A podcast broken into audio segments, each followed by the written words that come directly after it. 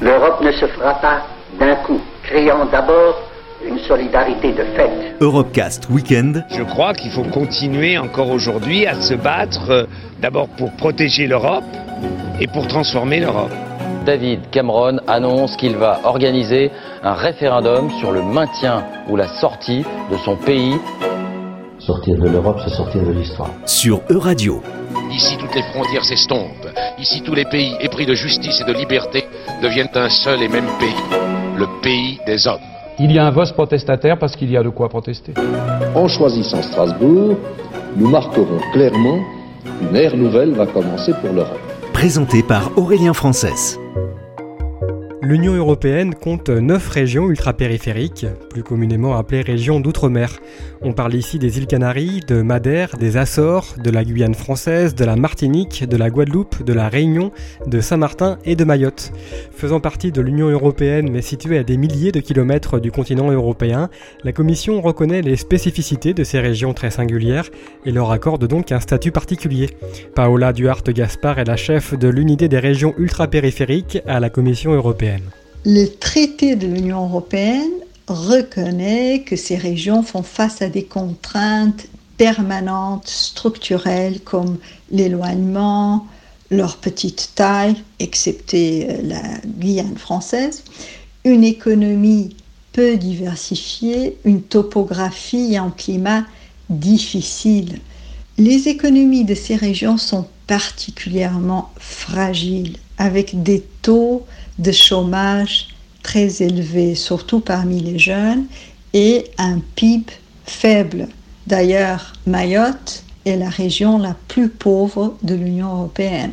Et c'est pour toutes ces raisons que l'Union européenne prévoit des mesures particulières pour ces régions afin d'adapter ses politiques et règlements à leurs spécificités. La Commission a d'ailleurs une stratégie pour ces régions basée sur un partenariat solide avec les régions ultrapériphériques et aussi avec leurs États membres respectifs, donc la France, l'Espagne et le Portugal. Par exemple, les régions ultrapériphériques sont autorisées à avoir un niveau de taxation pour les produits locaux souvent 0% et un niveau souvent élevé pour les produits soi-disant emportés de l'Union européenne. Ceci dans un marché unique où la libre circulation des marchandises est la règle. En autre exemple, les règles encadrant la concurrence en Europe accordent des conditions spécifiques plus souples pour soutenir les entreprises des régions ultrapériphériques. Un exemple concret, la Commission a changé il n'y a pas très longtemps les lignes directrices en matière d'aide d'État pour permettre l'octroi d'aides publiques pour l'acquisition de bateaux de pêche dans les régions ultrapériphériques exclusivement. Ceci est interdit dans le reste de l'Union européenne. Les règlements européens sur la politique de cohésion, l'agriculture ou la pêche contiennent également des conditions spéciales pour aider les entreprises de ces régions avec des enveloppes financières particulières, des taux de cofinancement plus élevés, etc. Je vous donne un exemple. L'Union européenne a un programme d'aide directe aux agriculteurs des RUP, un programme agricole pour les RUP exclusivement, pour soutenir la production locale, pour réduire des coûts de transport, etc. La contribution de l'Union européenne à l'économie des RUP est, très importante. Euh, elle dépasse en ce moment les 13 milliards d'euros pour la période 2014-2020. Et la Commission européenne a inscrit la spécificité des RUP dans presque toutes ses propositions de nouveaux programmes de l'Union européenne à partir de 2021 pour faciliter que les citoyens des RUP bénéficient des avantages d'être membres de l'Union européenne. Les territoires ultramarins européens sont très éloignés géographiquement du continent européen. Loin des yeux, loin du cœur. En tout cas, les appartenances sociologiques, culturelles et politiques à l'Europe semblent difficiles. D'ailleurs, les habitants de ces territoires votent particulièrement peu aux élections européennes. Faut-il y voir un signe? Adriano Favole est un sociologue et anthropologue italien, responsable du laboratoire de recherche Archipel Europe. Je pense que les habitants des Outre-mer, ils se sentent habitants euh, des îles ou de, territoires, s'il s'agit de la Guyane française ou de la Groenlande. Euh, ils se sont habitants des régions, régions euh, pacifiques, euh, Polynésie, Mélanésie, océan Indien, Caraïbes. ils se sont bien sûr français, anglais ou, hollandais, ou ils ne veulent pas l'être. Donc, dans ce kaléidoscope d'appartenance, il y a aussi le fait d'être officiellement des citoyens européens. Alors, je ne voudrais pas imposer d'autres identités aux gens d'outre-mer. Déjà, déjà, la colonisation a fait ça. Euh, J'essaie avec mon laboratoire et mon travail de valoriser ce qu'on a euh, en commun. Nous, moi, en tant qu'habitant d'un pays de l'Europe continentale et les habitants de l'outre-mer. Donc on a des religions qui nous réunissent, même si souvent ont été imposées avec la force. On a des notions, des concepts, de, de manière de vivre. Pourquoi on, on, a en commun tout ça? Parce que les sociétés sont des systèmes ouverts. Deux fois, et ils sont obligés de subir l'ouverture. Euh, euh, deux fois il accepte, deux fois il la demande. Euh, le résultat final, c'est que euh, nous sommes liés par des réseaux de relations et donc, ce que je voudrais faire, c'est de valoriser en tant que citoyen de l'Europe continentale ma partie de outre-mer. C'est-à-dire que dans, mon histoire, il y a beaucoup d'outre-mer qui m'a formé, même si je ne suis pas consciente nécessairement. En même temps, les gens qui habitent l'outre-mer eh, ont été formés par des influences, et ils le sont encore aujourd'hui, qui viennent de l'Europe continentale. Donc, pensez à un monde de connexion, de relations hein, et euh, valoriser euh, ce que nous avons en commun dans, dans une culture partagée.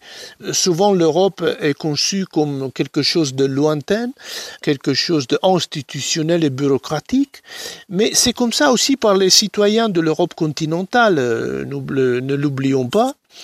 Par contre, dans son sens idéal, euh, l'Europe est une manière de connecter les gens et les cultures à travers le monde. Donc, euh, même si les gens d'outre-mer ont une, pluralité d'appartenance, et bien sûr, ils se sont appartenir de fois à une ethnie, donc être kanak plutôt que wallisien, plutôt que maoré, il y a aussi quelque chose d'européen en eux.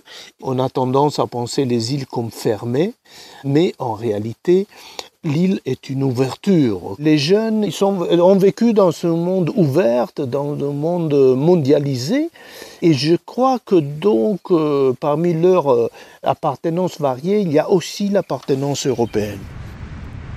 Les zones polaires fascinent tout autant qu'elles effraient. Ces espaces déserts, inhospitaliers, recouvrent aujourd'hui des enjeux géopolitiques multiples, des hydrocarbures et minerais précieux dans les sous-sols, une fonte de la glace qui ouvre de nouvelles perspectives sur le transport maritime, ou encore des eaux accueillant une faune et une flore uniques. Bref, ces terres font l'objet de nombreuses convoitises. Miko Mera des géopolitologues, spécialiste en stratégie des zones arctiques et antarctiques. En ce qui concerne l'Antarctique, pour l'instant, on va se focaliser en termes d'activité humaine sur des enjeux qui touchent la pêche, qui touchent le tourisme, et petit à petit des enjeux d'activité scientifique qui pourraient avoir des euh, conséquences, ou en tout cas qui pourraient avoir des répercussions sur d'autres secteurs, comme par exemple sur le secteur de l'automobile, sur le secteur de la santé, sur le secteur du spatial ou évidemment de l'industrie de défense. En Arctique, par contre, il faut bien comprendre que tout ce qui se développe euh, touche en fait l'ensemble des, sphères industrielles et euh, évidemment aussi le militaire. En, Arctique, là, on va parler de transport, transport maritime intercontinental bien sûr, et, transport ce qu'on appelle destinationnel, hein, c'est-à-dire faire venir des ressources du sud vers l'Arctique pour y exploiter des ressources et ensuite ramener ces ressources de l'Arctique vers euh, les territoires du sud. Donc le transport, c'est évidemment l'enjeu important. Et puis au-delà de ça, on va retrouver de la pêche, du tourisme comme en Antarctique, de l'industrie de défense qui est beaucoup plus, plus mobilisée en Arctique qu'en Antarctique, et on peut le comprendre de par les intérêts euh, qui sont beaucoup plus prégnants d'un point de vue militaire sur le Grand Nord que sur le Grand Sud, mais on va aussi penser euh, au secteur de la santé. Il y a un premier enjeu qui est le fait que en Arctique, vous allez aujourd'hui avoir pas mal de bioprospection. La bioprospection, qu'est-ce que c'est? C'est en réalité une industrie qui vient en amont de la fabrication, par exemple, de médicaments. Donc, c'est-à-dire qu'on va aller en Arctique faire des recherches scientifiques, hein, mais à but médical pour essayer de trouver des protéines, des principes actifs, des molécules qui pourraient ensuite être utilisées dans l'industrie, que ce soit l'industrie médicale, médicamenteuse pure, mais aussi dans l'industrie de la cosmétique. Euh, donc ça c'est le premier élément. Le deuxième élément sur la santé, c'est que aujourd'hui l'Arctique c'est l'une des zones les moins polluées au monde et ça a deux impacts. Le premier impact, c'est qu'il y a aujourd'hui en Arctique des développements euh, pour des cliniques et des euh, institutions tout simplement de fin de vie pour faire venir des gens de pays du Sud qui sont potentiellement pollués ou qui sont dans, un dans, une situation où les systèmes de santé ne sont pas particulièrement avantageux ou développés, les faire venir en Arctique pour tout simplement bénéficier de soins, tout simplement. Et le deuxième enjeu, qui est un petit peu corollaire, c'est l'idée que à partir du secteur de la santé, en Arctique, vous allez pouvoir, cette pureté, vous allez pouvoir aussi exporter de nouvelles ressources qui, jusqu'il y a encore 10 ans, n'étaient pas considérées comme telles. Donc vous allez, par exemple, embouteiller de l'air, l'air pur de l'Arctique, pour le vendre dans les métropoles polluées de Chine ou d'Inde, euh, ou de la même manière, vous allez embouteiller de l'eau d'iceberg et la vendre comme de l'eau de luxe dans d'autres parties du monde, évidemment, où euh, c'est très prisé. Donc, typiquement, tout ça, c'est le secteur de la santé, mais au sens large. L'Union européenne joue un rôle stratégique crucial dans ces régions, au détriment parfois des États eux-mêmes. L'Union européenne cherche tout simplement à aller agir là où elle a la légitimité d'agir.